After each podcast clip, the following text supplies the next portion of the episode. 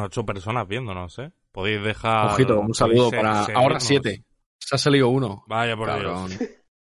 Podéis seguirnos si no nos seguís ya. Que nos echéis una mano. Eso estaría A muy conseguir ese sabroso dinero de Twitch.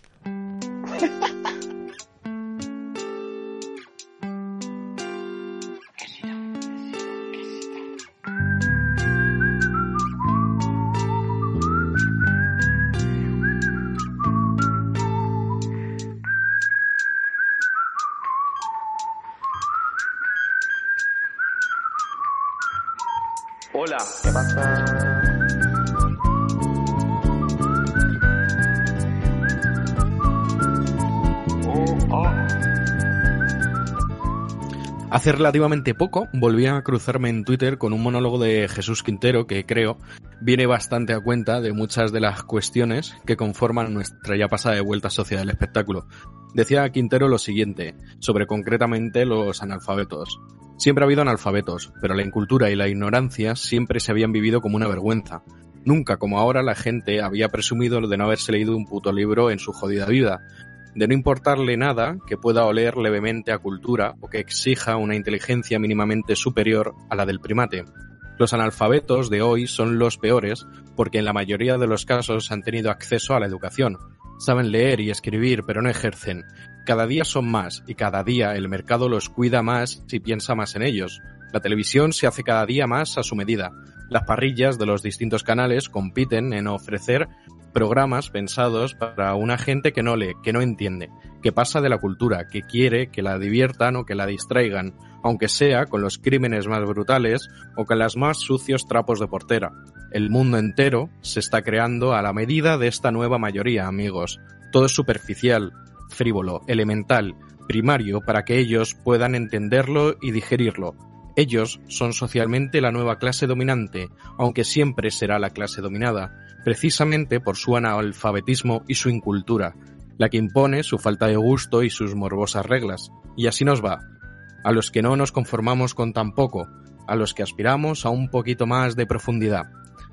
Volviendo al 2021 y, sacudiéndonos quizás esos aires de intelectualidad para bajar a tierra firme, podría añadirse a lo de Quintero que el, que el problema no son los analfabetos, sino el desmedido protagonismo que tienen semejantes personas. Pongamos como ejemplo que un actor o actriz, un cantante o un youtuber viene a soltar un com- comentario de argumento infundado, abogándose así en defensa del colectivo antivacunas, siendo contrarios al uso de la mascarilla y mostrándose contrario a la supuesta pandemia. En otros tiempos, quizás se le hubiese arrinconado o excluido como persona de referencia, aunque muy proba- probablemente no se hubiese atrevido a dejarse en evidencia a proclamar al mundo su idiotez. Hoy, por el contrario, las idioteces y a los idiotas que las dicen no se les arrincona, ni siquiera se les cancela. Al contrario, como nuestros queridos oyentes habrán podido comprobar, se les planta una alfombra roja, se les invita a desfilar ante todos nosotros, a pedirles que por favor sigan hablando, a preguntarles por su idiotez, y a rogarles que repitan la idiotez, a suplicarles que ahonden aún más en sus comentarios de argumentos claramente pasados de rosca. Las televisiones y los medios de comunicación generalistas de este país estarán, por desgracia, siempre enfrente, expectantes para explotar una y otra vez el morbo y la frivolidad de la idiotez soltada por dicha boquita. Por eso la culpa no es solo de los cretinos, sino del personal que se les acerca con el micro y les enfoca con sus caretos para explotar el asunto un poquito más y sacar toda la pasta posible de él. Bienvenidos al vigésimo primer programa de la cuarta temporada de La Placita. Os habla Eduardo y conmigo están Vivi, Ross y Álvaro. Comenzamos.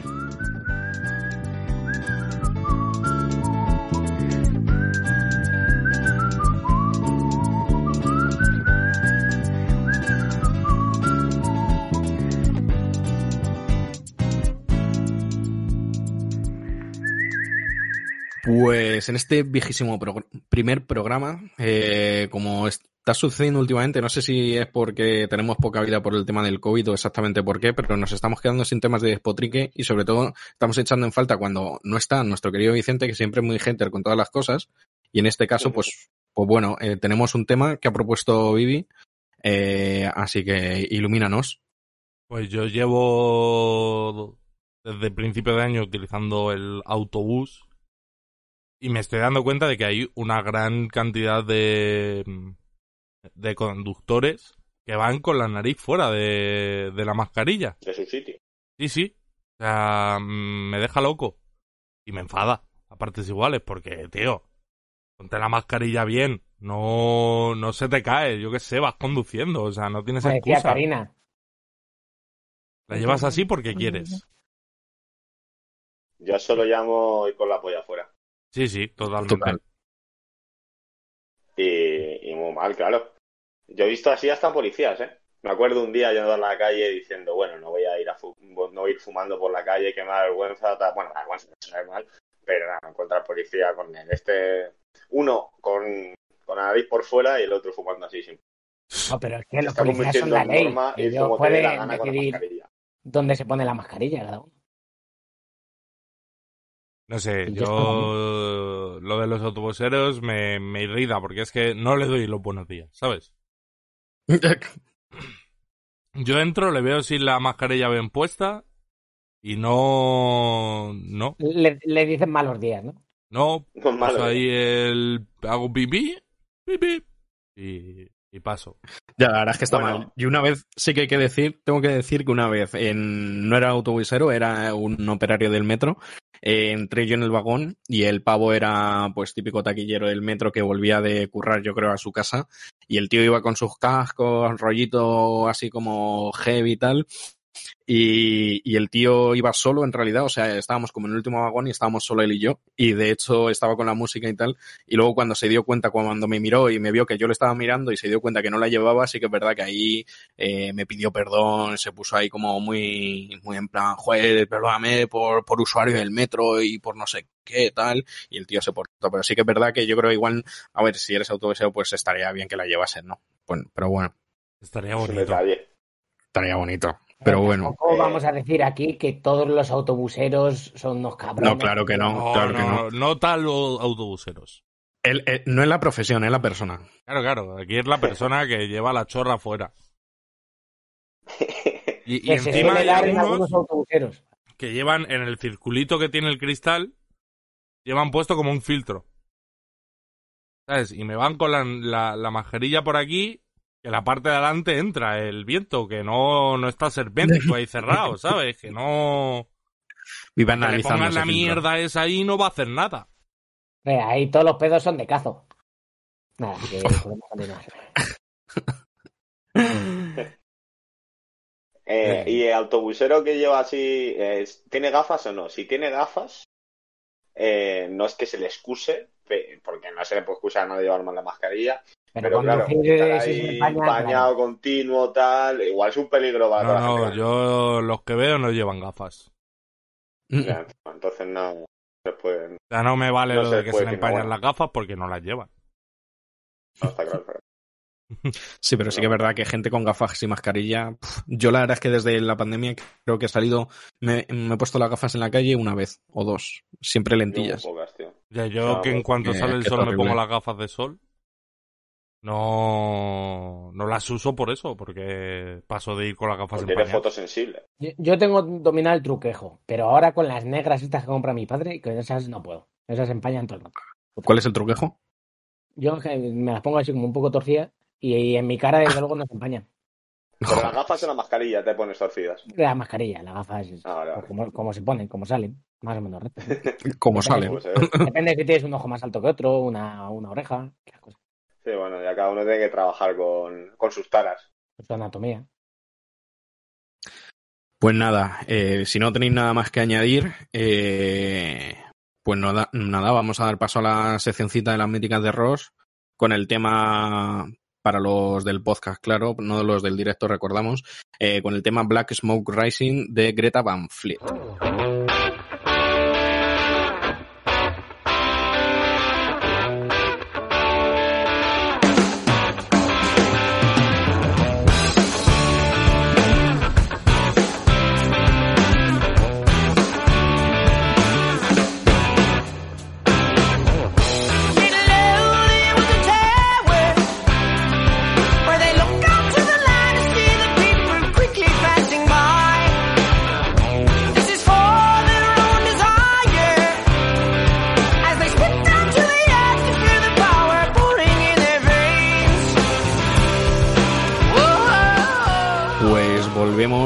La seccioncita de las míticas de Ross. Ross, ¿cómo estás? ¿Todo bien? Está- ¿Estás ahí como Ya parece. eh, nanísimo se come el plátano? ¿Tú a qué le das? ¿Tú con qué sacias tu hambre? Ah, yo con conos. Estás comiendo unos buenos conos. Tornaditos. Tasty. ¿eh? Ross siempre saludable. Ya ves. Eh, pero eso sí, el refresco es cero.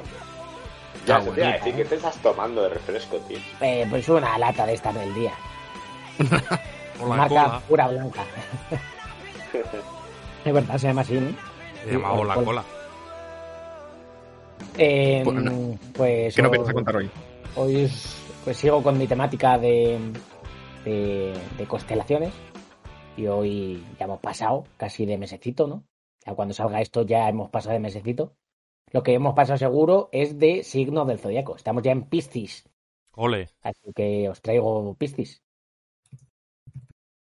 Ole, ¿eh? Las buenas Piscis, ¿eh? Tenías que repetirlo. Que, mm, que por eso os traigo Piscis. Que sabéis lo que es más o menos, ¿no? O sea, su emblema, dos peces, ¿no? Los peces Peces, ahí. Dos Atados por pescados. una cuerda, se supone. ¿Alguno, ¿Alguno sois Piscis? Escorpio, siempre Escorpio. Yo también. Escorpio. Eh, eh, ¿Qué pasa con este? Ha salido una notificación de Ibai, deja- déjanos en paz, déjanos. ¿Quiere seguir este chico? Que, mm, que eso, que estamos con Piscis, son pues eso, dos peces, ¿no? ¿Y qué mito tiene esto? Pues se tuvieron que inventar uno, porque la verdad es que pues era por peces. Y ahí.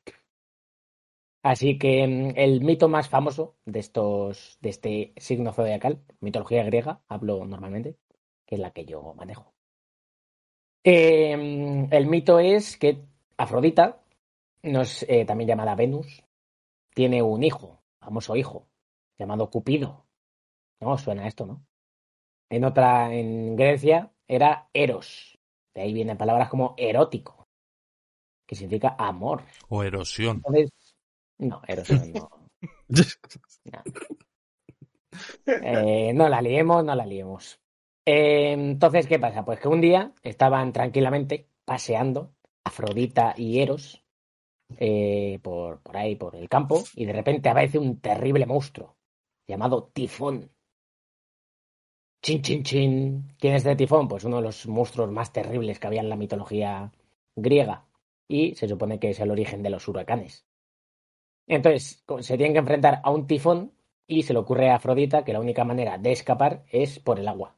Entonces se transforma ella y Cupido en dos pececillos que nadan por el agua y para que no se le escape su hijo pequeño, Cupido, le ata con una cuerda a ella y así no se, no se escapa. Total, una chorrada de mito para explicarte que hay dos peces ahí en el cielo. Venga, hombre, vaya mierda de mito me has contado aquí. Vaya puta mierda de mito. Así que como no me ha gustado este mito, eh, pues os he traído un poquito, voy a hablar de Cupido, que Cupido mola mucho. Tiene muchos mitos mejores. Así Cupido que... del grupo de música. No, no, ese no. Ese... ¿No? Eh, vengo a hablar de, de Cupido, el que mola. Eros. Eros y no Ramazotti, ¿eh, chavales? Bueno, ¿qué os vengo a contar de este, de este pavo? Eh, Eros, eh, bueno, no sé cómo preferís que lo llame. Si me ciño a la mitología griega es Eros. Si esté más a gusto con Cupido, le llamo Cupido. Como te guste. ¿Tú cómo te sientes más, cómo te sientes más cómodo, Ross? Me sale uno. Si tuvieras que dar una que clase- Lo digo para que no sea un jaleo para vosotros. Hombre, yo creo pues que nos este- queda claro quiénes son. este bebesote eh, era hijo de Afrodita, eso seguro, pero no tan seguro. Es un dios primigenio. Se supone que tiene que ser uno de los primeros dioses en nacer o divinidades en nacer, porque si no, el resto de dioses no podrían haber nacido, si no había amor de por medio. ¿No creéis? Bueno, Entonces, a ver. A se veces supone. el amor no es lo que une a las personas. Aquí se supone que sí. Los dioses se querían mucho de veces. Que entonces se cuenta como una de las divinidades primigenias que debía estar ahí desde el principio para que todos los dioses fueran amándose y así surgieran todos. Pero lo más famoso es que era hijo de Afrodita. Unos dicen de Afrodita con Ares, que era su amante, otro de con Hefesto, que era su esposo, otros directamente le dicen que con fulanito de Menganito, que se acostó. Ya sabemos cómo es Afrodita. Bueno, ¿y qué era este dios? Porque era un bebé. Pues en la antigüedad en verdad no era tan bebé, pero bueno, se le fue quedando esta imagen de niño. ¿Por qué? Porque el amor, para que crezca, necesita pasión. Es todo muy alegórico, como vais a ver. Entonces, ¿por qué también necesita alas? Porque el, amor vuela. ¿Y por qué va siempre con la venda en los ojos? Porque el amor es ciego. Entonces, Dios. pues ¿Por qué el son amor, todos por qué el amor vuela?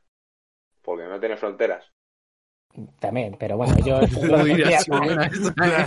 jodido ahí. Ellos lo defendían más o menos con estas, con otras palabras, pero más o menos son las mismas expresiones. Y eh, además también, pues llevaba un arquito que lanzaba flechas de oro para enamorar y flechas de plomo para desenamorar. Y se divertía, como era un niño pequeño, eh, pues eh, enamorando y haciendo que se odiasen otros y esas cosas. Eh, la cosa es que no siempre ha sido un bebé, entonces tiene mitos en los que no es un bebé, es un adolescente, porque si tiene que enamorarse de esas cosas, un bebé enamorado está feo. Pero bueno. Entonces. Enamorada eh, de su ¿qué- madre, posiblemente, ¿no? no, no, hombre, está feo. Feo, chico. Eh, os voy a contar el mito más famoso que tiene Cupido, que a lo mejor suena. Cupido y Psique. Ahí se ha escrito mil cosas, hay mil cuadros, mil estatuas, mil de todo. Así que os lo traigo aquí. El gran amor de Cupido. El propio amor se enamoró. Eh, ¿Qué pasa con este amor? Pues bueno, se supone que había un rey que tenía tres hijas. Las metió en tres botijas y las tapó con pez. No, eso es celtas cortos, chavales. Eh, tenía tres hijas eh, y una de ellas era la más hermosa que se haya podido ver en, vamos, en todo el planeta. Y era tan hermosa que no conseguían casarla, porque los amantes, que vamos, todos los pretendientes huían, decían, demasiado guapa, yo no puedo con ella. Mucha mujer para mí. Mucha No mujer puedo para con esta belleza. No puedo, no puedo. Así que no sé, no conseguía encontrar esposo. Y sus padres visitan al oráculo. Y el oráculo, siempre liándola, le dicen, pues mira, lo que tenéis que hacer es vestirla de novia y subirla en una montaña. Que ahí va a encontrar un marido. Ese marido va a ser un monstruo. Monstruo. Pero, mm, pero vamos, pero va a ser, eh, pero va a tener marido. Y sus padres dicen, hombre, mejor eso a que esté soltera, ¿no? Mejor que esté con un hijo puta. Así que la suben a la montaña, vestida de novia, y la dejan ahí. Y de repente unos vientos huracanados se la llevan. Y ella se despierta en un palacio de oro y de marfil. Y todo muy bonito. Y por detrás su marido le susurra. Bueno, su marido, todavía no es su marido. Eh, su pretendiente le susurra. Y le dice, ah, vamos a ser muy felices y no sé qué. Y ella, ah, pero eres un monstruo. Y él, pero no pasa nada. Y entonces eh, los dos enamorados le dice el marido, futuro marido, que nunca puede mirarla. En el momento, en mirarle, en el momento en que sí que mire a su marido monstruo, eh, se acabará el amor. Y entonces ella se casan, viven muy feliz en el palacio de oro y marfil sin ver nunca a su marido. Pero un día vuelve a su casa a visitar a sus padres y sus hermanas, que son muy celosas, dicen, hombre, mucho palacio y mucha leche, pero no has visto nunca a tu marido. Venga, hombre, mira un poquito. Entonces ya le pica la curiosidad, así que. Y por la noche, mientras están durmiendo, coge una lámpara de estas de aceite y, y le mira el rostro. Y ve que es un chaval adolescente. Y dice, ¡ay, qué bonito, qué hermoso! ¡ay! Y es el propio amor en sí, es Cupido. Pero una gota de aceite le cae en la cara a Cupido, al amor, y el amor se quema. ¿eh? ¿Lo pilléis? Bueno, pues esto es otra metáfora. Eh, se quema el amor y por eso desaparece. Así de golpe. ¡Pimba! Convulsión espontánea esta. Y claro, se queda, se queda otra vez soltera por haber mirado a su marido. Este mito, como que luego lo podéis ver en multitud de historias y leyendas, eh, aparece. ¿Y qué pasa con Sique? Pues que se pone a la deriva, ahí andar sin marido ni nada, no sabe qué hacer con su vida. Y eh, Afrodita, que estaba envidiosa, era su cuñada, o sea, ¿no? ¿cuñada? ¿Suegra? Bueno, eh, que estaba celosa de su belleza, eh, ahora puede aprovechar y castigarla. Entonces la envía a los infiernos a torturarla y allí tiene que pedirle un frasco a Perséfone. eh, de agua, de no sé qué, leche, de rosa, de ser, del, del Himalaya o algo así. Eh, Perséfone, que es la diosa del infierno, la mujer de Hades. Eh, entonces va allí y coge el frasquito este, pero le dice Perséfone, no debes abrirlo, porque si no será terrible para ti. ¿Y qué hace Sique? Hombre, se ha mirado a su marido que más le da abrir un frasquito, con lo cual hace así. ¡ush! Y ahí hay unos sueños eternos que le hacen quedarse dormida para siempre. Nos sonará esto un poquito a la Bella Durmiente, a Blancanieves, estas cosas. Entonces, ¿qué la tiene que resucitar? ¿De Cupido de nuevo? Claro, pero ¿con O, qué? bueno, pues, Con un beso de amor verdadero. beso. Con el beso de su amor verdadero. Pues aquí no, aquí Cupido directamente de un flechazo. La hace tú, despierta. No. Mm. ¿En serio? ¿Le mete un flechazo? Sí. Pero todavía sigue en el infierno. ¿Pero dónde está Eh, entonces? Hombre, me imagino, no sé, seguirá en el infierno, no sé. No- no- Sigue en el infierno y se desplaza hacia allí Cupido y le lanza flechazo. Porque sigue enamorado de ella. Le lanza un flechazo y le despierta. Y Pero le no se había acabado el amor, tío. Él se había quemado el amor, pero puede. Ah, porque puede recuperarse, ¿no? Claro. puede Claro. nacer de las cenizas como el ave fénix. Claro. Entonces Toda pide, herida, toda herida sana. le pide. Cupido a Zeus eh, que, que les dejen casarse y volver así que eh, inmortal. Y eso hace. Y desde entonces, pues eh, sí que eh, lleva alas y se la representa como una mariposa. Por eso se dice que hay mariposillas del amor y estas cosas. Los, los romanos la repre- Muy bien. representaban el amor con, con florecillas. No, el alma con flores. Y el amor, como están juntos, el alma y el amor, por este mito, pues se representaban las dos cosas así. Y ahí está, ahí está todo lo que os quería contar, chavales. Ya está, ya se 2021 y seguimos con esta movida, ¿eh? Yo no digo nada. Ahí seguimos, ahí seguimos. Seguimos esta- estancados en, en los, Los buenos del mitos. amor de la Grecia. Los buenos mitos, chaval. Pues nada, muy bien, Ron. Nos has engañado un par de veces, ¿eh? Hoy has hecho ahí. Has Ajá. reculado, ¿eh? Has dicho, vamos a hablar de tal, luego no, ahora tal. Pero bueno, bien. Me ha parecido tan mierda que tenía que hablar. de él. No puedo dejar. Sí, la verdad es que te lo has ventilado rápido a Piscis, ¿eh? La verdad. Puta Piscis de mierda. No sé qué. Si hay algún Piscis aquí, que me perdone, pero vaya mierda. justo eso, a mí se me ha cortado justo cuando ha ido a insultar. Sí, no sé qué ha dicho, así que perfecto. Así que has finiquitado tu sección perfecto, eh, porque nos vamos a ir con el temazo de que se ha sacado recientemente Cecilio Hey, que se llama The Animals. Vamos a empezar de cero, de cuando no tenía ni las prendas ni el dinero. No quiero matar gente, yo no soy un gatillero. Conexiones callejeras, por eso controlo juegos. Cuando anduve preso me di cuenta de eso. Que la muerte manda flores pero nunca besos. Oye puta, quieres tema, tú tranquila, tengo cientos. Cuando yo me prostituyo son 2500 y subiendo. Y no me saco ni el capullo que yo llevo dentro. Llegó la primavera, estoy floreciendo. Ni lo muevo, ni lo vendo, ni consumo, pero me da paz, pan, punk. En un cuerpo Clan, bienvenidos a Juan. Lo siento mi afán, no es vivir de los fans. Ahora siente el pan, bang, bang. 5% funky, la influencia yankee. Si te da miedo, tranqui. El mundo es así. Pues volvemos después de escuchar este temazo que se ha sacado recientemente el bueno de Cecilio, el rey de Trap y, del Bo- y de Bogatel. Y nada, hoy en verdad no, no traigo una sección muy al uso. La verdad, eh, estaba un poco flojo yo últimamente y digo, he pillado una noticia que leída en la prensa podría ser un rollazo, pero he dicho, vamos a hacerla preguntando a los chavales en la placita y en modo de quiz, ¿no? Eh, la palabra quiz, en plan, es suena como guapo, ¿no? Pero en realidad es como un concurso. Entonces, a ver quién gana el concurso. Entonces, yo voy a hacer una serie de preguntas en relación a un tema. No os acojonéis. No pasa nada. Y, y vamos a ir viendo. Porque en realidad el tema, que es un poco rollazo y que del que luego podemos debatir, es que, bueno, esta, esta semana misma se han sacado los datos del barómetro de hábitos de lectura y compra de libros en España durante 2019, Es que verdad, elabora es la, la Federación de Gremios de Editores y que ha presentado el ministro de Cultura y Deporte, José Manuel Rodríguez Uribes, al cual eh, ni se le conoce ni, ni nada.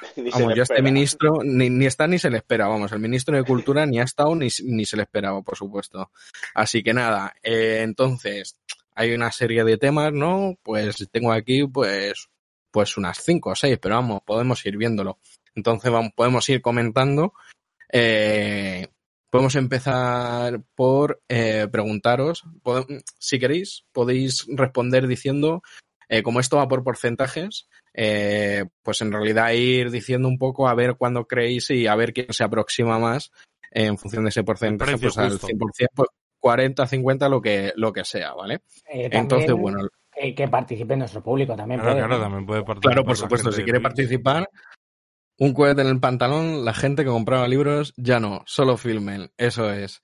Bexpo siempre certero, me encanta este chico. Eh, pues nada, vamos a darle la primera. La primera es, ¿qué porcentaje creéis que se aut- autodefine en nuestro país como lector o lectora? Mm, yo me la Eh, juego ufa, a vale. un 30%. 35. Eh, 25. Bueno, es que hay mucho flipado, ¿eh? A lo mejor se puede... Ya, es que ese es el tema. Claro, yo estoy es pensando tema, también tío. en que, en que hay mucha gente que se tira al pisto. Yo estoy intentando ser realista, pero en, en realista, sí. Realista. Claro, porque soy realista y listo. No, pero que eh, seguramente sea más, porque se han flipado mucha gente. Pero Por el chat dicen 12%. 12%. Buah, Es que es verdad lo de que se flipan, pero bueno, yo me mantengo, digo el 25, a ver. muy mal, muy mal, muy mal. Muy mal. Todos habéis Un fallado. 80, ¿no? Un, un 68,5%. Vaya, vaya triple.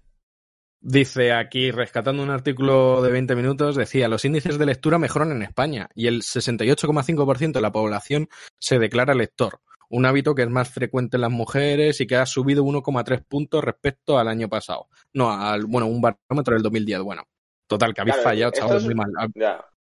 Estos son datos de 2019, ¿no, Edu? No. Sí, eso Vale, es. vale, vale. El, el factor pandemia no ha entrado aquí en juego. Lo que, Claro, eso es lo que no decir, sé. claro, Eso es lo que no sé. Yo creo que Nada, todavía no, porque... Yo escuché esta, esta noticia y ¿Cómo? lo mezclaban con el COVID. Eso es, eh, sí, de hecho la noticia que estaba leyendo, que es de 20 minutos, es muy confusa y hay muchos datos que no están bien contados, la verdad. Pero bueno, ese es otro cantar.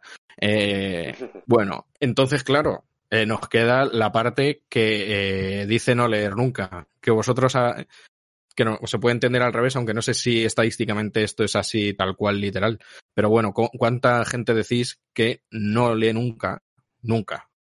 Never. o sea, que, no leen ni las etiquetas de cuando compras cosas. O eso sí. No, no leen, entiendo que libros, ¿no? No sé, Es no que- es es que a lector. lo mejor, quiero no, decir. pero a lo mejor la gente, el periódico también o cualquier cosa lo considera también una lectura. ¿Qué es ¿Tú crees? No, yo creo que no se considera. Mm, Si lees todos los días el periódico, O puede ser. Tiene no lo sé. y tiene cosas. ¿Te pues, consideran lector por leer el periódico? Seguro que hay mucho flipo que sí.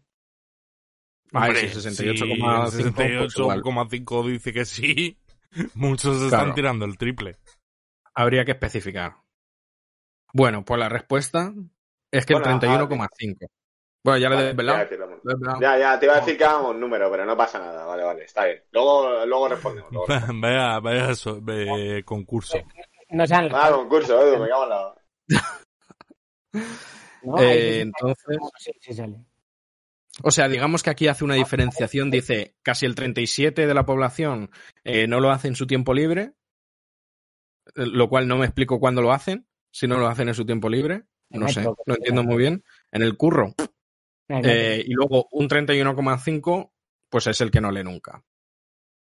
A lo mejor se refieren a que leen en- durante el transcurso del metro hacia el trabajo y cosas así. Puede ser. Es que no lo desgranan aquí muy mal, muy mal 20 minutos. O que a lo mejor Eh, el trabajo consiste en, por ejemplo, un profesor leer exámenes, pues ya dice, pues yo es que leo mazo. En horario laboral. Muchas cositas aquí, ¿eh? Muchas cositas, yo veo. Bueno, A ver, siguiente. eh, siguiente pregunta, que no voy a desvelar. ¿Por, ¿Cuál es la excusa que da la gente cuando dice que no lee? Yo no leo. ¿Por qué? Pues un motivo. ¿Cuál es ese motivo? Falta de tiempo, siempre es. Falta de tiempo, seguro. Yo por llevar la contraria digo que no encuentran nada que les interese. Pero seguro que falta. Joder. Siempre ahí mirando el lado cultureta de, de los lectores, eh, Álvaro, pero no. Es por falta de tiempo. El No. principal motivo es ese. Y, y- y- ah, bueno, aquí una pregunta que me ha gustado. Esta, esta me ha gustado, esta siguiente. Esta me tal. Eh, está bien, está bien. Nos ponen buen. Bueno, no voy a decir más. Eh, Vosotros, chavales, ¿qué pensáis? ¿Leen más los jóvenes o las personas adultas? Los jóvenes. Seguro que dicen ahí más que los jóvenes por fliparse, pero la... Joder, con los fliparse. Igual aquí son datos certeros. Yo digo que los jóvenes también.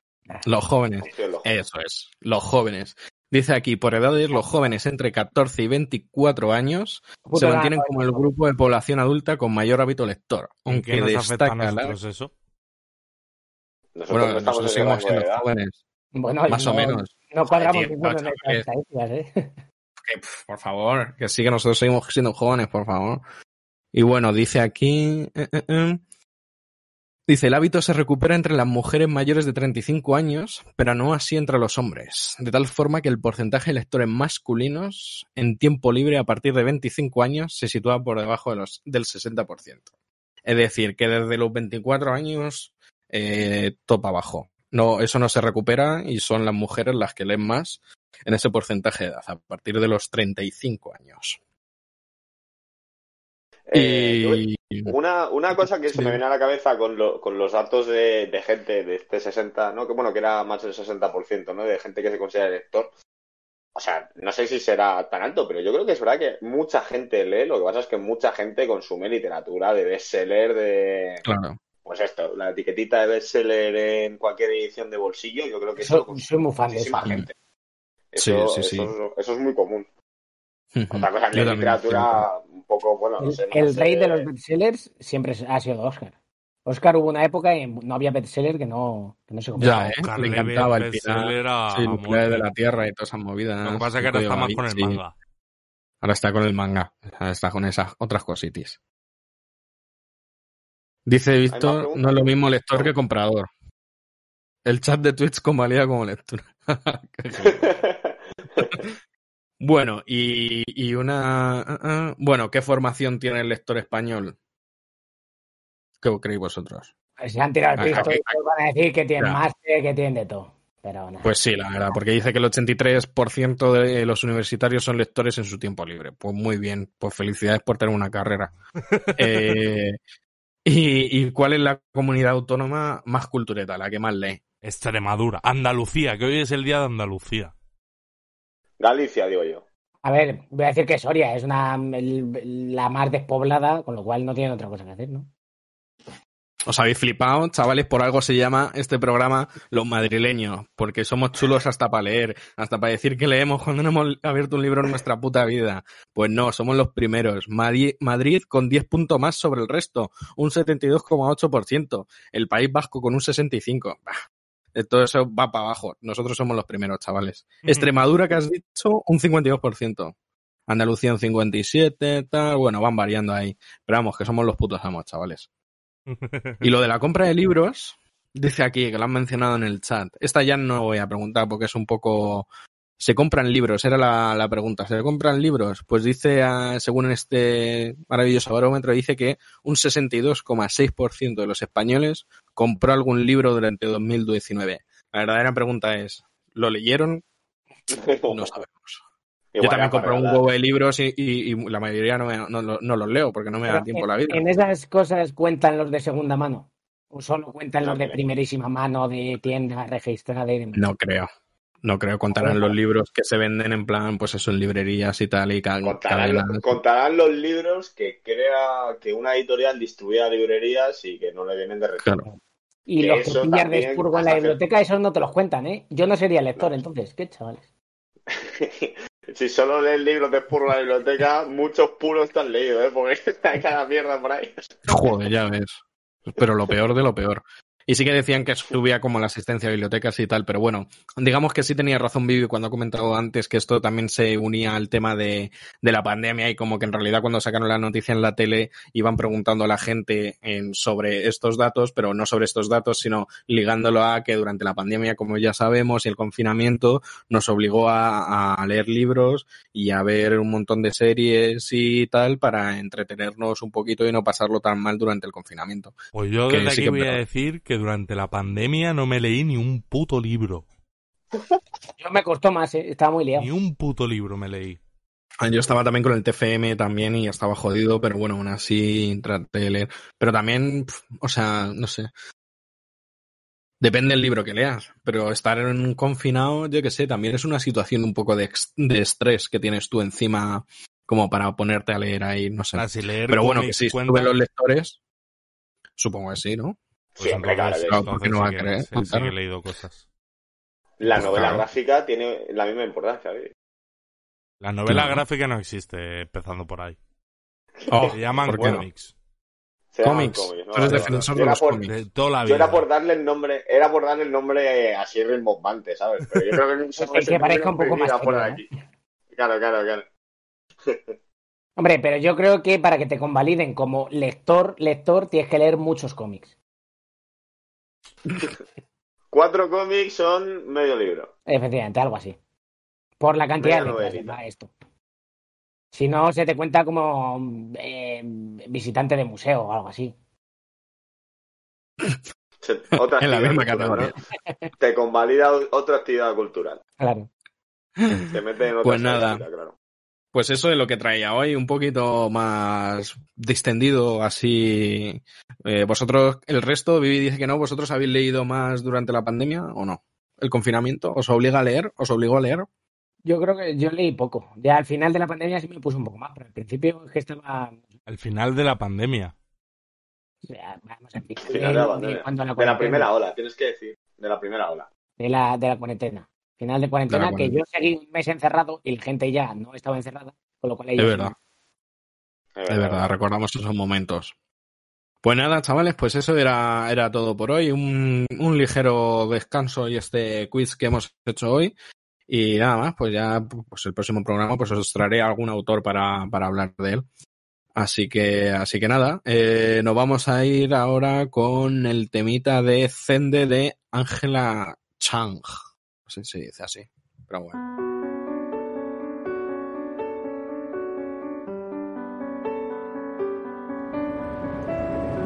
什么时候开始，我跟他之间已经有三十公分的距离？好想念自由的味道。什么时候开始，他变那么黏人？真的好近。我努力的仰着脸孔，试着让眼泪不往下流，别往下流。不安的感觉。 Pues volvemos en esta ocasión, en esta ocasión no. Eh, bueno, da igual. Eh, la verdad, la sección de la verdad de Vivi, que, que hemos tratado, hemos comentado antes, vienes con un tema hoy potente, ¿eh? Hoy, tema gordo, tema gordo, gordo, ¿eh? gordo de No, no sé cómo lo vas a última- afrontar esto, ¿eh? Última noticia, eh, tema de actualidad entre la comunidad científica y no científica. Ojo con la científica, ¿eh? O sea, eso incluye a todo el mundo, entonces. Claro. De hecho, Ross te incluye a ti de lleno. No creo. no. Sí, sí, porque básicamente un profesor chino llamado Juan Henking Eh, Ese soy yo. ha dicho que toda la cultura que tenemos en Occidente nos la inventamos en el siglo XIX. No, no está mal, ¿eh? Las ¿Y antes pirámides qué pasó? del siglo XIX, el, el panteón del siglo XIX. Antes no había nada, antes solo había la, la, la potencia china. Y todo eso nos lo inventamos. Porque éramos La unos desgraciados realmente. Es, eh, es posible, ¿eh? Yo no descarto nada. ¿Qué sea, opináis? de- dado esto, esto es una noticia de verdad. eh, es un, un. ¿Cómo llamarlo? Un escrito que ha sacado este señor. No voy a volver a decir su nombre. Porque me va a costar mucho. Pero es doctorado en Bellas Artes. Oh, oh, oh, ojo ahí, ¿eh? Ojo ahí. Ojo ahí. No me vais a Eh, opinar yo nada. te digo que es verdad que en el siglo XIX eh, mucha gente se dedica a escribir sobre cosas y es cuando, que esto así dicho es un tonto, pero es cuando se establecen un poco así como las disciplinas y se empieza a construir historia de muchas cosas. Eh, no sé a dónde, no sé a dónde quiere ir a parar eh, el, el doctor en Bellas Artes este, pero, pero bueno, mucha cultura de la que tenemos hoy día se construye en el siglo XIX, eso es cierto. No, no, pero este señor se refiere a la cultura A que se han clásica, inventado. que está inventada. Ya, ya, ya, sí, sí. Que durante Ya, ya, el sí, sí. Renacimiento no hay Renacimiento. Lo que hay es inventarse todo lo que hay detrás y luego en el 19 construirlo. Porque las pirámides están hechas de, de cemento. Y eso De está demostrado. O es plástico. Lo mejor es plástico. claro, claro, no estamos hablando, claro, no estamos Sí, una- hablando de que un movimiento histórico o artístico se empieza a definir en el siglo XIX cuando antes de existir. Estamos hablando de que se crean los movimientos artísticos eh, o culturales, o lo que sea. La historia de la humanidad en general, ¿no? Claro, La historia de- la de se construye, se construye en el XIX, ¿no? Sí, sí, Sí. toda la cultura mediterránea, por así decirlo, ¿no? Y parte de la, de la europea, pues se, se inventa durante, o sea, se, se construye durante el siglo XIX, tío. Tú te vas ahí y dices, no, joder, el Panteón, qué bonito, los restos de Roma. Mentira, todo eso es hormigón, hombre. ¿Y cómo, cómo lo justifica? ¿Cómo se justifica esto? Yo es que Pues por- necesito proofs. Porque hay fotos, tío, hay fotos. Hay fotos. De... ¿Qué fotos? Bueno, en realidad son dibujos que ha hecho alguien. Pero al señor este, pues claro, es de Bellas Artes, entonces le vale. ¿No? Dibujos, para adelante. Eh, a lo mejor los ha hecho él, ¿no? Para algo estudiado. Y son como eh, dibujos que demuestran que las pirámides se, se construyeron durante el siglo XIX, sobre 1809 aparecieron, y es una conspiración del mundo entero para para hacer que China parezca menos. O sea, que Pero, según esa teoría la construyó directamente Napoleón. Cuando pasó Escúchame, allí por escúchame. ahí y descubrió Quiero, la quiero hacer una pregunta. Quiero hacer una pregunta. Pero si todo se construyó, o sea, o parte de la civilización occidental se construyó en el siglo XIX, entonces sería la hostia, ¿no? O sea, los chinos quedarían como la última mierda. Quiero decir, No. me estás halagando. ¿Sabes? Me estás diciendo, lo construí en el 19, te doy la mano y te digo, claro, y te digo, somos los primeros del mundo, somos los mejores. No, pero ellos- te están diciendo que ellos ya eran antiguos. Y nosotros ellos ya eran somos antiguos. de ahora. Claro, ellos han lo- lo- toda la historia. la- la historia china es, el- Pues no es- es de antigüedad, verdad. pero me lo hago en un día. De puta Claro, madre. claro, exactamente. Que te has creado do- 2.000 o 3.000 años de historia en 100 años. Sí, sí. Claro. Eso son méritos de la hostia. Me gusta aquí Marisma que dice, antes del siglo XIX estábamos haciendo tiempo, echando el rato. Claro, esa es una pregunta interesante. Antes de entonces que... Éramos bárbaros, ¿Qué, qué tío. dicen que había? ¿Qué- no, ¿qué dicen que había? Éramos bárbaros. Pero no lo justifican, dime la verdad. Eh, No he llegado a ver justificación ninguna, la verdad. El señor está Claro, es- escrito un libro que se llama ¿Cómo se llama? La ficticia historia de la civilización en Occidente. Eh, lo estoy traduciendo del inglés, por eso tardo.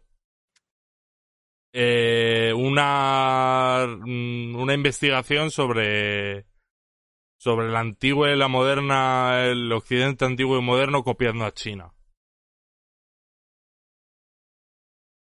Vale. O sea que en Eh. realidad lo que hemos hecho ha sido en el siglo XIX, de pronto dijimos, joder, los chinos, no veas qué cosas más guapas tienen aquí y nosotros no tenemos nada. Y nos inventamos todo. Y, y los copiamos, ¿no? Claro, y copiamos sus cosas, pero las hicimos a nuestra manera. Ay, Pero entonces tendríamos un poder de creatividad increíble, ¿no? De puta madre, sí. revés, Sí, sí. creatividad poca. Tendríamos poder para hacer muchas cosas, pero creatividad poca, porque les hemos copiado todo. Aunque eso sí, escribir no sé cuántos mil años de antigüedad en unos pocos días, Sí. pues eso está. madre. Claro, claro. Ahí está el mérito. Eso es algo que decía Edu, claro. Que ojo. Mucha Ojo. gente currando. Los principios de la explotación.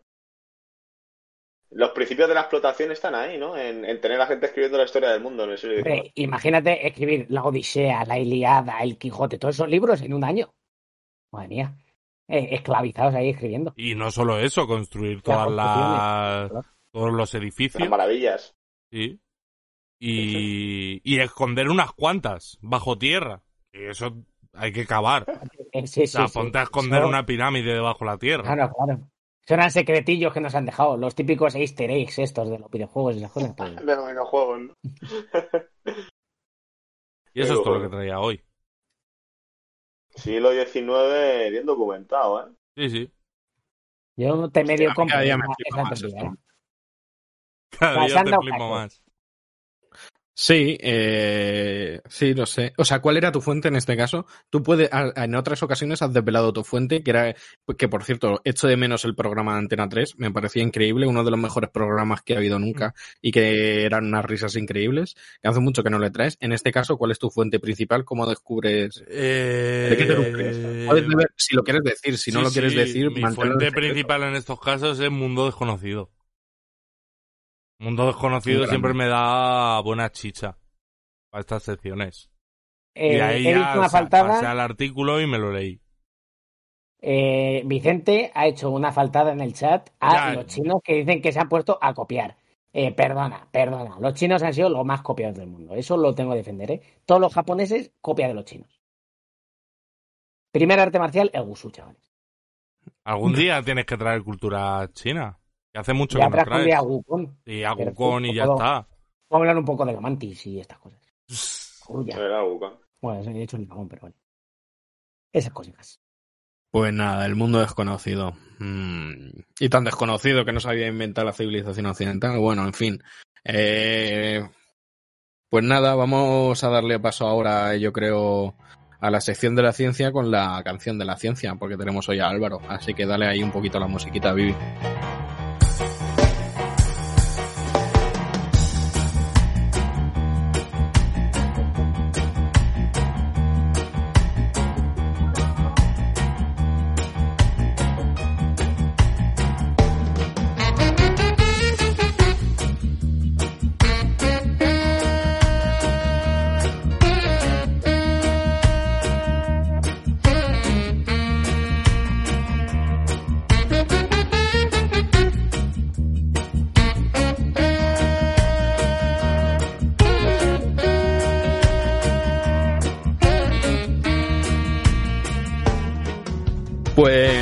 Con la sección de la ciencia. Eh, pues hoy en el vigésimo primero pues viene Álvaro. Álvaro, pues vamos aquí rulando, nos sobran los científicos en España, pues toca Álvaro. ¿Cómo estás? Eh, muy bien, muy bien. Eh, hola a todos y bienvenidas a la sección de Ciencia de la Placita, donde pues hoy vamos a hablar un poquito de historia de la ciencia. Vicente, la semana pasada, habló de la corrosión, yo anteriormente traje novedades científicas, Miguel trajo la dupla música y ciencia, perdón, y hoy toca dedicar un ratito a la historia del conocimiento científico. Eh, he decidido hacer esto porque la actualidad que, he revisado no me tenemos más fotos de Marte, en concreto en alta definición, que ha hecho el Perseverance, el rover que envió la NASA. Parece que está en ciernes una vacuna de la COVID de una única dosis, que ha hecho Johnson Johnson. Y bueno, pues se ha teorizado un poco, parece que, que hay una partícula elemental nueva. Bueno, todo interesante. Si os interesa alguna cosa en concreto, me lo decís y ya lo preparo. Pero bueno, hoy historia y qué bien que vamos a hablar del siglo XIX también. Esto no está nada preparado. Ha sido, ha sido coincidencia y viví teorías conspiranoicas sobre el XIX y yo pues intento contar un poco de realidad de, siglo, de ese siglo.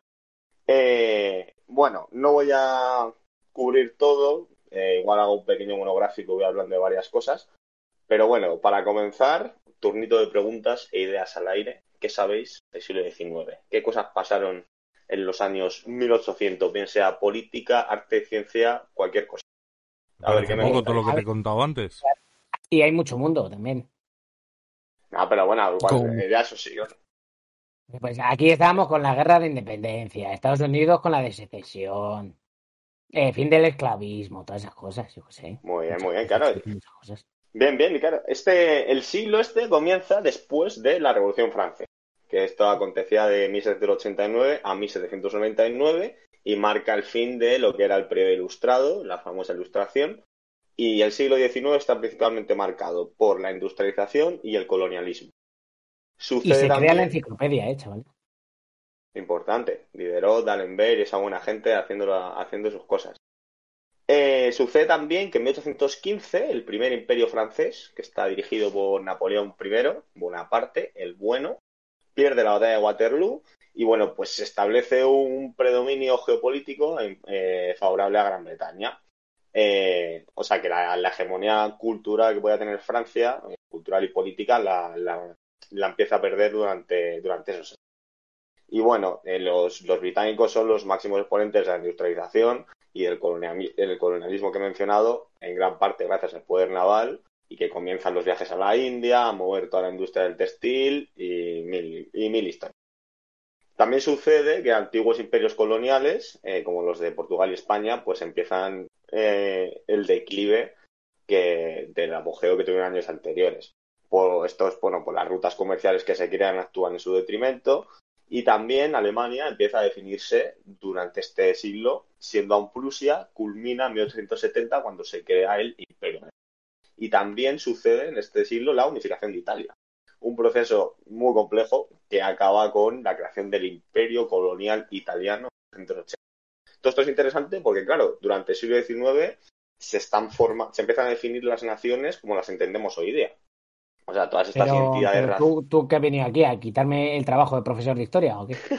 Ya ves, ¿eh? Historia. Aquí Está en buen contexto, hombre, esto es buen contexto, porque aquí se ven todas las identidades raciales, religiosas, lingüísticas, culturales, que en el siglo XIX además se ven representados en el romanticismo, que es, el, que es la tendencia durante la primera mitad del siglo, que es el periodo donde me voy a centrar hoy más o menos, la primera mitad del siglo XIX. Pero bueno, se acaba, Ross, ya paro de historia convencional y voy a historia de la ciencia. Eh, hay tres campos fundamentales desarrollados durante este siglo, que son la física matemática francesa, la teoría de campos británica y la química orgánica alemana. Luego entraré en detalles de uno de estos en concreto, ya dedicaré otro apartado al resto. Pero bueno, en líneas generales, lo importante es saber que en el siglo XIX es cuando la actividad científica se institucionaliza y esto es causa y consecuencia a la vez de la sociedad industrial que se empieza a crear y que se deja un poco de lado esa vida rural. Se depende mucho más de la tecnología para producir eh, los trabajos, etcétera. Y además se empiezan a crear, que es una cosa que ha dicho antes acción de Vivi, mm, disciplinas o especialidades científicas como las entendemos hoy día, y es cuando la figura del científico se profesionaliza, que empieza a existir como la profesión de científico, que te puedes dedicar a ello, te remuneran y deja de ser una cosa estrictamente para ricachones o gente que se puede permitir una vida ociosa. Y, bueno, es guay porque además en este siglo es cuando surge la palabra científico, scientist.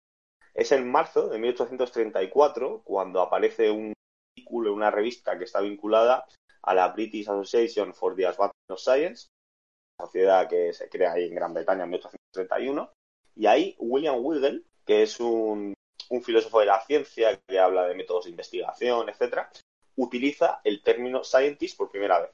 Y, y bueno, esto tampoco caló, caló del todo en la sociedad. Lo que se usaba en ese, lo que se estuvo usando a lo largo del siglo era hablar de un hombre de ciencia, hombre de ciencia en concreto, y no fue hasta 1920-1930 cuando la palabra científico ya se empieza a utilizar convencionalmente.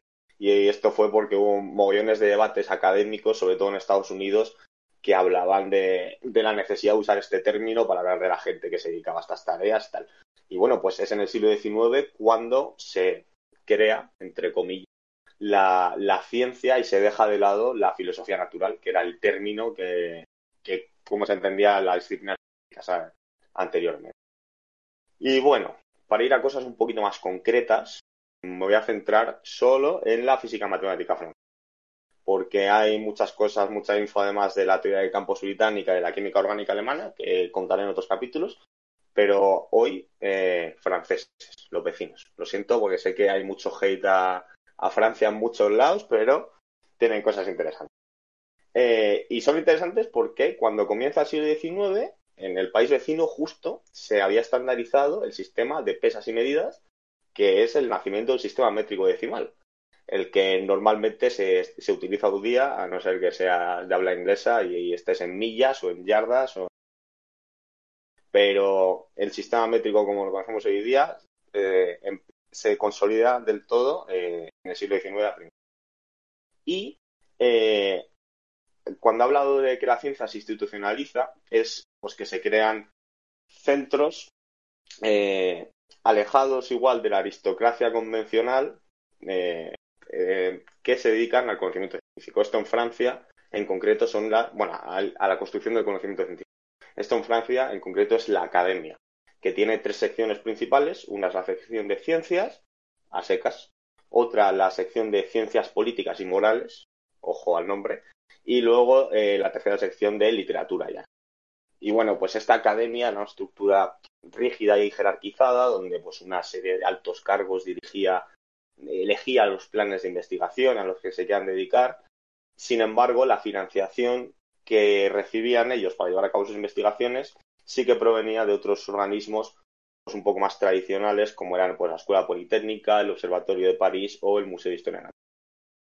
Eh, además, eh, antes he comentado eh, Napoleón I durante los primeros años del siglo, del siglo XIX, y es que, claro, en las campañas napoleónicas, que pretendían ir por ahí arrasando y conquistando varios sitios de Europa y sembrando, y sembrando caos y civilización a la vez, eh, iban siempre acompañados de sabios, que esto es una cosa común, o sea, en cualquier expedición que se haya hecho algo de la historia, pues te llevas a un bien para que te cure, bien para que te haga un mapa o cualquier otra o cualquier otra cosa.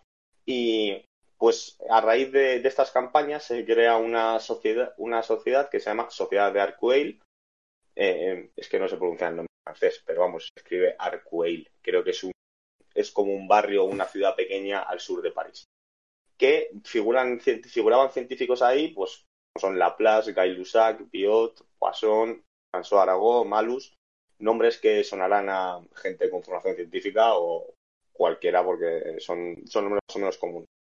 Y este grupo tenía eh, en común una idea que formuló Laplace de que todos los fenómenos se podían explicar en términos de partículas que interaccionaban entre sí mediante fuerzas centrales a distancia.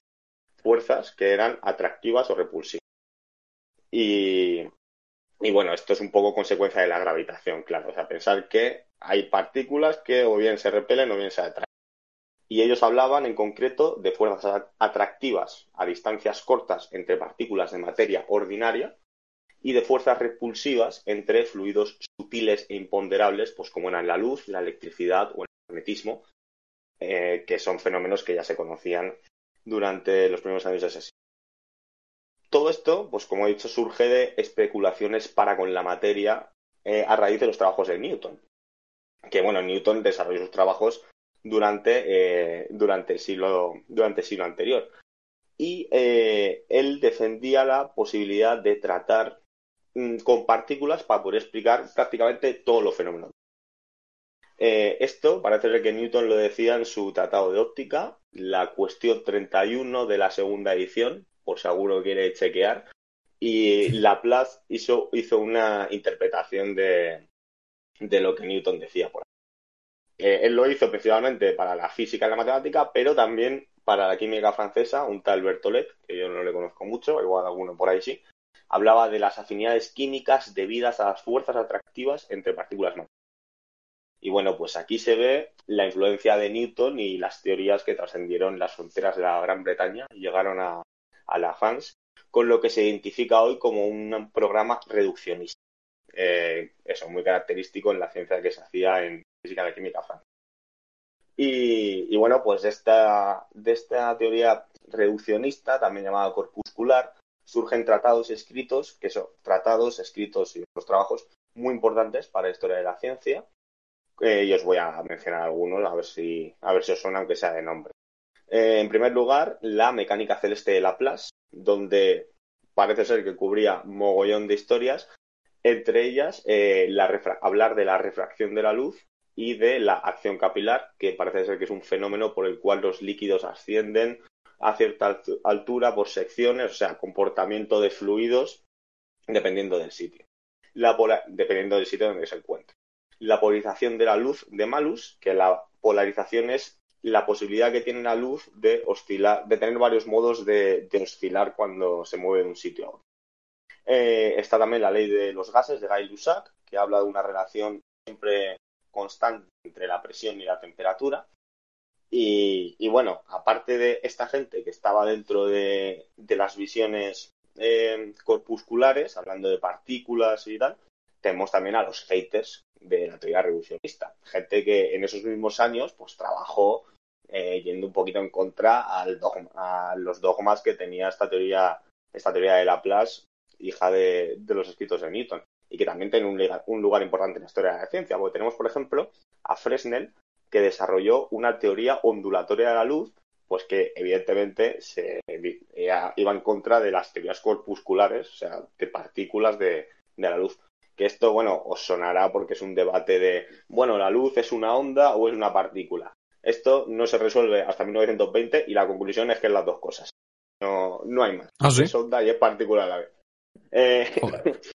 sí, eso es una cosa curiosa y, y, bueno, pues tiene que ver más con, con cosas de mecánica cuántica y historias así que si no, si no suena podemos hablar de ello, pero, pero es guay.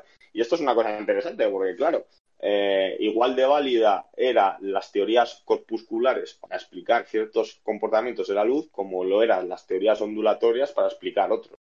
Y bueno, claro, esto causaba bastantes problemas a la hora de decir, bueno, entonces, No se pusieron ¿Qué de acuerdo y dijeron, pues venga, para los dos y ya está. Pues la Admitimos todo y ya. Total. Y, y bueno, pues también en esta ola de haters de la teoría corpuscular tenemos a Fourier, que igual os, os suena alguno por ahí, que hizo una teoría matemática para la conducción del calor, cuando se pensaba que el calor era una forma de energía, no cuando, porque el calor es una forma de transmitir la energía, pero en ese momento pensaban que era una energía como tal. Y bueno, este tipo hizo una teoría para explicar cómo se mueve el calor y es una teoría ondulatoria. Eh, también está Ampère, que elaboró una teoría de electromagnetismo en la que hablaba de que una corriente eléctrica que cambia con el tiempo genera un campo magnético alrededor. Y bueno, pues también Coulomb hablaba de fluidos magnéticos. O sea, esta gente con otra visión trabajó paralelamente a la sociedad de, de.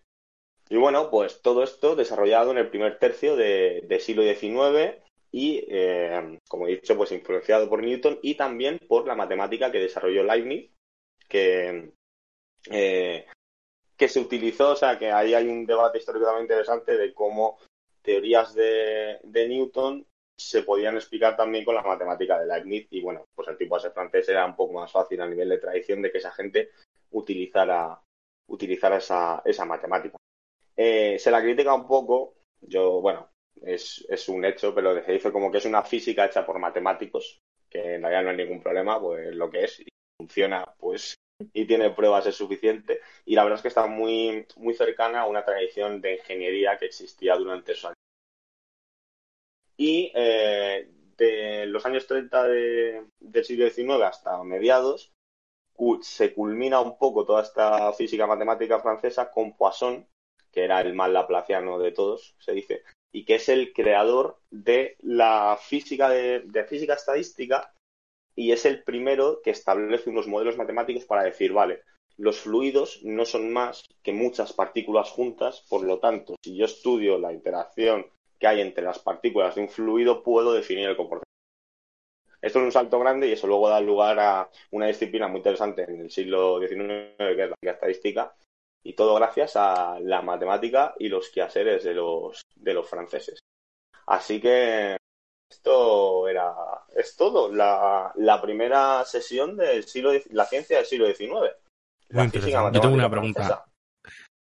Una, una pregunta, Álvaro. O sea, por entonces eh, había, bueno, entiendo que igual sí que estaría sometido a cu- cuestiones políticas, pero había mucha diferencia o confrontación entre escuelas en función de, de la nacionalidad de cada una de ellas, de si, de su procedencia, etcétera, o había colaboración como, o sea, como os- había una influencia también entre escuelas o algo así, o no podría decirse tal cosa. Eh, la verdad es que cuando estaba recopilando información para esto, me quería informar porque... eh, pero tendría que haber cierta colaboración, porque claro, si las ideas de Newton llegan a Francia, pues tiene que ser bien, o que ellos sean capaces de leer las cosas en inglés que está escrito, o que alguien lo traduzca, y alguien se interese lo suficiente como para traducir, eh, traducir esos textos. Eh, me suena que Lavoisier fue y, y Madame de Châtelet, que es la, que era la mujer de, de Lavoisier, fueron los que tradujeron los textos de, de Newton al, del, francés, del inglés al francés.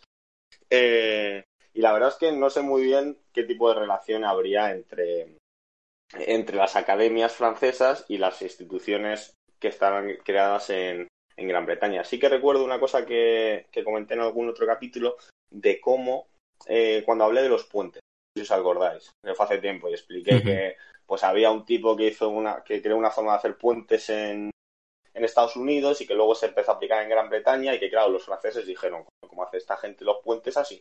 Pues hubo unos entre ellos Poisson, matemáticos, que fueron a Inglaterra a decir, vamos a ver, ¿cómo hacéis los puentes? Pues yo creo que era una teoría matemática que me explique esto. Y parece ser que sí que podía haber cierta relación entre unas potencias y otras, sobre todo esta gente pues que manejaría varios idiomas y se puede permitir viajar de uno a otro. Pero eh, intentaré hablar de ello más adelante cuando eh, hable también de la ciencia en Alemania y en Gran Bretaña, poner un poco en contraposición a ver qué correlaciones hay entre ellos, porque tiene que ser. Guay, guay.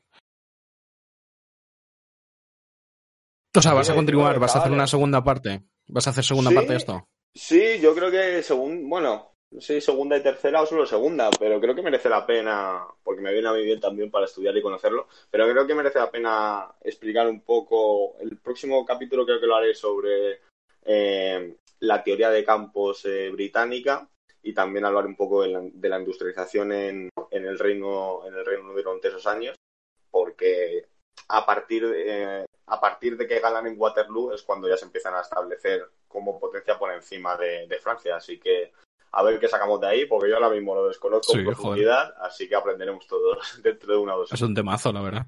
Está guapo. Es un guapo. temazo. Sí, sí. Pues, eh, Vivi, no sé si están manejando ahí para el tema de la llamadita o Estoy, estoy en ello. Ah, estás en ello. Pero preséntala, ¿no? Eh, bueno, en Pide principio... la sección de la, de la ciencia. Pues nada, eh, muchas gracias Álvaro por traernos estas novedades, bueno, novedades no, eh, esta historia de la ciencia del siglo XIX. La verdad es que a mí me, me renta, me renta saber más de, más de esto. Eh, bueno, nada, nos vamos a ir ahora con la sección de la llamadita a nuestro exiliado eh, Gonzalo, Gonzalo hijo de mi vida, como le llamo yo siempre, eh, pero bueno, vamos a despedir con un temita que el temita era Green Onions de Booker T and the MGs. Eh, así que nada, eh, estará sonando.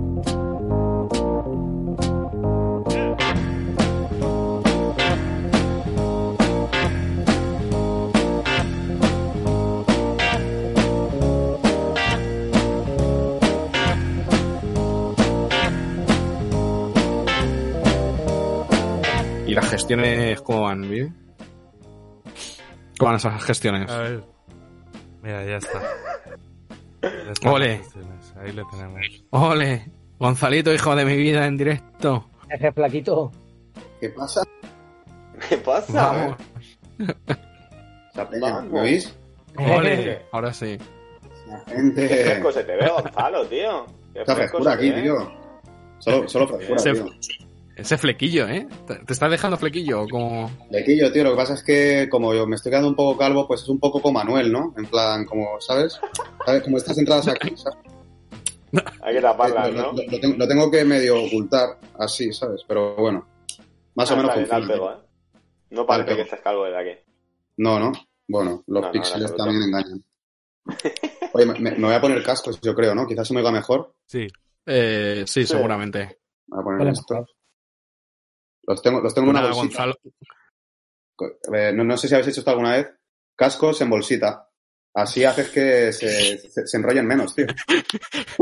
o sea, el proceso de, desenro- de desenrollarlos, ¿no? Como que es más, es más rápido. Claro, entonces si metes igual en la bolsa... le, le recuerda por, por su maravillosa intervención y pregunta en la sección de la ciencia también, que nos preguntó sobre sus bollos, ¿no? O- unos bollos que... Un croissant que calentaba y se calentaba demasiado en el microondas. Ah, ¿no? era, era un puré, ¿no? Era, era ambas cosas. O sea, la- la- el tema era la comparativa en por qué un croissant se calienta como a los 5 segundos, ¿no? Y un buen puré así denso, eh, como que, como que da la hostia y aún, y aún así eh, la cucharada como profunda no, no, no se calienta, ¿sabes? se Como, supone que lo que se ¿qué- calienta ¿Qué es pasaba con agua, esos ¿no? cuerpos? A ver. Sí, justo, eso es. ¿Cómo va eso? Pues aquí terminando ya el vigésimo primer programa. Vigésimo primer programa, ¿eh? Vigésimo primer Esta programa. temporada. Ojito, de la cuarta, ¿no? Sí. Estamos hablando. Eso es. Muy bien. ¿Dónde están el señor Vicente y el señor Miguel? Buena pregunta. Vicente haciendo Bueno. croquetas. Eso. Es verdad, nos ha dejado por croquetas, tío. ¿Están de croquetas? Bueno, a ver. Eso parece, está de Se ha croqueteo. comentado. Y el otro está Ojo, en el lecho, en París. Ah, sí. Lo- os, lo, os lo iba a preguntar. Lo, lo vi ayer el- la retransmisión ¿eh? del Age of Empires. ¿En serio? Sí, sí, sí. Lo que pasa es que me metí desde el ordena del curro y, y no tenía el usuario ahí puesto. Entonces eh, no, no, no, no estaba en el chat, digamos. Pero lo estuve viendo. que, que- que estaban Rossi y Espolio pegados un poco, ¿no? Puede ser. En, eh, Eh, no estábamos Ross, eh, Vicente y yo juntos. justo. Y a ti te mató Vicente Vivi, ¿no? Sí, el primero. Y Ross arrasó a Vicente. Yo le vendí. Dicen, por Miguel el no chat de, de Twitch que se han emocionado con el truco de la bolsita. Ojo, eh, pues es buena, es buena. Yo la recomiendo, la verdad. Una bolsita pequeñita, así, los cascos. Bueno, ¿cómo va, ¿Y tú qué cómo tal va esa animación? Es verdad. Esa animación está un poco en stand-by, la verdad. Porque el ordena está muy malito. Y vamos, eh, abrir los programas, el- la suite Adobe, que se llama, eh, vamos, eh, no arranca. O sea, está jodidísimo. Hay que hacer El un Photoshop lo tengo. me- Hay que hacer un crowdfunding, por favor, Peña. Eh, necesito un nuevo PC. Necesito MacBook Pro Air. un MacBook Pro, si puede ser. A falta de eso, un PC con, bueno, una buena RAM, ¿no? Que hablamos, Vivi, 8 gigas, ¿no? De. RAM. ¿Estaría bien? Una, G- una GPU buena. ¿no? Pues ya que te pones Eso a pedir, pide aquí GPU. un poco. A ver, yo, yo que sé, me conformo con que me tire bien y sea una inversión buena de aquí a unos años, ¿sabes? Pero yo qué sé. Tampoco vamos ¿Cómo van esos aquí. proyectos artísticos, Gonzalo, por Suecia? Pues tío, estoy pendiente de, bueno, la- esto es lo mítico que dices, no lo quiero decir porque luego no va a salir, ¿sabes? Pero estoy pendiente de un, eh, de una, me eché una para una beca, eh, unas residencias artísticas de cómic eh, de la Unión Europea y tal, es como un proyecto que se llama Invisible Lines, es un proyecto que, que tienen en tres países, República Checa, Italia y Francia y es como una beca artística de tres meses, tal, bueno, tiene pintaza. Eché, mandé mi portfolio y tal, currículum vitae, carta de motivación, todo esto, y la decisión decía que le va a tomar a finales de febrero. Y pero no han dicho nada todavía los cabrones, así que no sé, estoy ahí un poco esperando Bueno, eso. Hasta, hasta Día las 28. 12 de hoy. Hasta las 12 de Sí, hoy, sí, vamos, todavía estoy chequeando el mail de vez en cuando, ¿no? A ver, es muy jodido, hay que te la den, o sea, yo por eso Tenías la le he dicho, no bandeja- quería hablar de ello porque... Tenías la bandeja de entrada muy La petada. bandeja- Puede ser que se te haya... Es verdad, la, la- la ah, última vez que hablamos, la última vez que hablamos eh, por la placita creo que os comenté lo de mi bandeja de entrada, ¿no? Sí. Que, Sí, que la tenía muy petada, no, no sé si os acordáis de eso. Sí, sí, sí. Pues eh, la limpié bien, o sea, ya chequé todo, Ah, tal. bien. Ahora mismo tengo ocho mails nuevos, o sea, Ah, está bueno. bien, está bien. Sí, está correcto. Y nada, por lo demás, pues yo qué sé. Eh, vuestro proyecto está el primero en la agenda, o sea, la animación. Que no os creéis que estoy O sea, que hay que Babeando. conseguir Pero bueno, dinero fu- eh, que nos eh, den dinerito para que tengas... ¿Qué, qué te pasa? ¿Qué te pasa?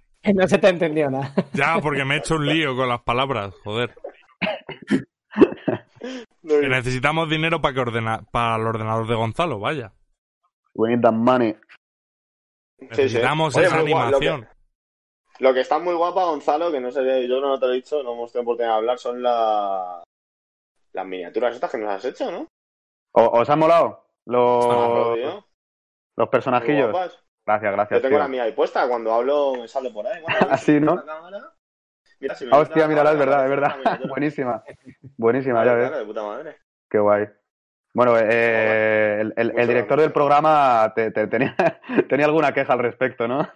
Claro, joder, porque me habías dibujado con... Joder, no, no, no era tan así, ¿no? No sé, con muchos kilos de más. ¿no? Te, te- te- Había te hice con, final. con- con buenos hombros, Eduardo. Tenías buenos Con buenos hombros. hombros, es verdad, como así, me has dibujado como así, tío.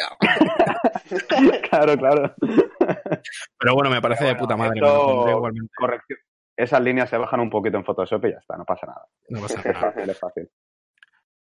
¿Qué tiempo La- hace la- en Suecia ahora mismo? Ahora está haciendo muy buen tiempo, ¿eh? Está, la verdad es que este fin de hemos tenido un buen fin de. Ha hecho bastante sol. A ver, hace frío, ¿no? Todavía estamos entrando en marzo, pero vamos, que, que la verdad es que ha hecho mucho sol y eso aquí, tío, se nota que flipas. A la que sale el sol, buah, la peña como loca. Sí, sí. No, tío, estoy, estoy contento, tío. Es que se nota para el ánimo un montón, la verdad. Esa vitamina D entrando. ¿Vosotros qué tal en Madrid? Pues hace sol tiempo. también, hace buena temperatura. Buena Sí. temperatura, Sí, sí. ¿no? De hecho, pero yo diría viento, que hace hasta viento. calor. Hace hasta calor, ¿eh? Sí, sí. Qué desgraciados. Madre mía. bueno, bueno. ¿Y tú, Rob, Pues qué pasa? ¿Que tienes ahí una- unas herramientas en la mano? Que te veo ahí. verdad, el de los alicates. Pues tengo aquí. Alicates. Otros por aquí. Tengo un destornillador. Estabas antes con un Ojo, eh. bigudí que un me estabas dando pues, miedo. Hostia, ¿eh? Ojo. te, te rebana el cuello, Ross, ¿eh? Y no sé qué más hay. Un- uno de estos. no sé. Te estabas Bueno. quitando las durezas con el bisturí ese, ¿eh? que te he visto yo ahí. Ahí. Hostia. Así calándose. Aquí, las cositas de mi Muy bien. Pues nada, Eduardo. Que hacéis vuestras preguntas de rigor. Pues si Y Gonzalo ya- ya... se las hemos hecho muchas veces. Es verdad, es verdad. que- La, que- la pregunta de Vivi está respondida, pero la de Ross, creo que la de Ross. to- Oiga, ¿se, se ha pirado Álvaro o qué? Uva. Ha vuelto, ha vuelto. Momento ahí, ¿eh? Que, Ah, pues, no sé. hago y, y si ya la había respondido, pues ahora no respondo. Pues La, de, pues la, de Ross no la he respondido. La- que. Gonzalo diga lo que quiera. Si quiere mm, dirigirse hacia el público y, y manifestar algo, algo que tengas dentro que necesites eh, sacar, pues es tu momento, tío. Yo creo que es el momento. Deberías decirlo. Hostia, qué, qué introducción, Edu, tío. Pues la verdad es que. Tienes un minuto, sé qué- Gonzalo. ¿Qué tengo dentro? ¿Qué quiera decir? Pues nada, que joder, que, que viva la placita, chavales, que me acompaña cada semana este podcast y me hace sentirme más cerca de los chavales y que es un placer escucharos, tío. Joder, Está de puta madre. Qué bonito. Qué El bonito. chico no se enamora. Yo me lo pongo y digo, joder, no sé, es como estar sentado en el banco al lado de los chavales o lo que callado. No digo nada, no participo, pero estoy escuchándolo todo el rato. Está muy bien. Se muerde la lengua, se muerde la lengua. Así que Gonzalo. eso. Me imagino ahí hablando solo, en plan, me cago en la puta este tío. Que digo, joder, digo, chico, Ross, tío, ¿no? Sabía que iba a caer. O sea, hay más veces que digo, Ross, no, tío, te, te estás equivocando. Pero bueno, no, no lo puedo decir.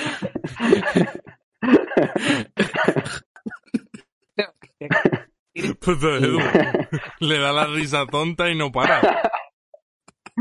La risa floja del Edu, ¿eh? Ay, ¿Qué dices, Ross? Que para eso se conecta a los directos y ahí puede hablar con nosotros.